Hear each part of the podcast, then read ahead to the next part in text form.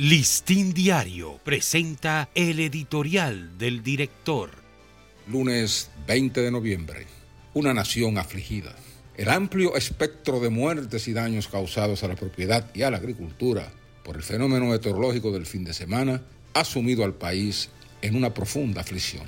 Las lluvias torrenciales han dejado por el momento decenas de muertes más de 1.500 viviendas anegadas o destruidas, vehículos deteriorados y miles de damnificados.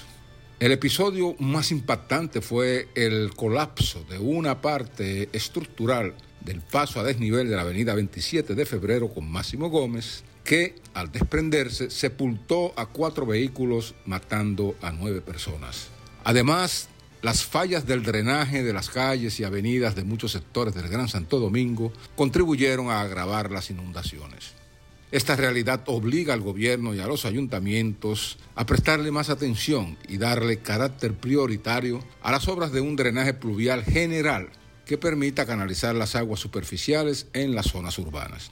Este fenómeno, al igual que uno semejante que inundó la capital el 4 de noviembre del 2022 y que los ciclones que nos han afectado en estos tres años ponen al descubierto la frágil y vulnerable situación del país ante los efectos relacionados con el cambio climático.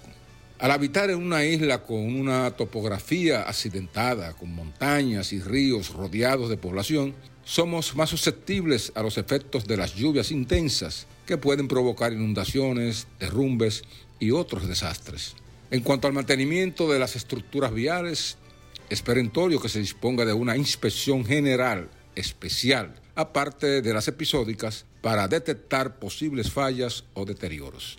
Además, es importante la instalación de sistemas de drenaje y la reforestación de las zonas cercanas a carreteras y actualizar los estudios de riesgos de las áreas ya identificadas o por identificar vulnerables a las lluvias e inundaciones. Está faltando, en este sentido, como propusimos hace algún tiempo, un sistema de señalización y de rutas de evacuación, así como la construcción de muros y otras obras de mitigación en esos lugares. La responsabilidad inmediata del gobierno ahora es la de proporcionar a los damnificados asistencia humanitaria, como alimentos, agua, refugio y atención médica, así como ayudas para reconstruir las viviendas afectadas. Estos daños catastróficos son un recordatorio de la importancia de aprender a prepararnos para prevenir o enfrentar los riesgos de desastres naturales y proteger vidas y propiedades. Este ha sido nuestro editorial.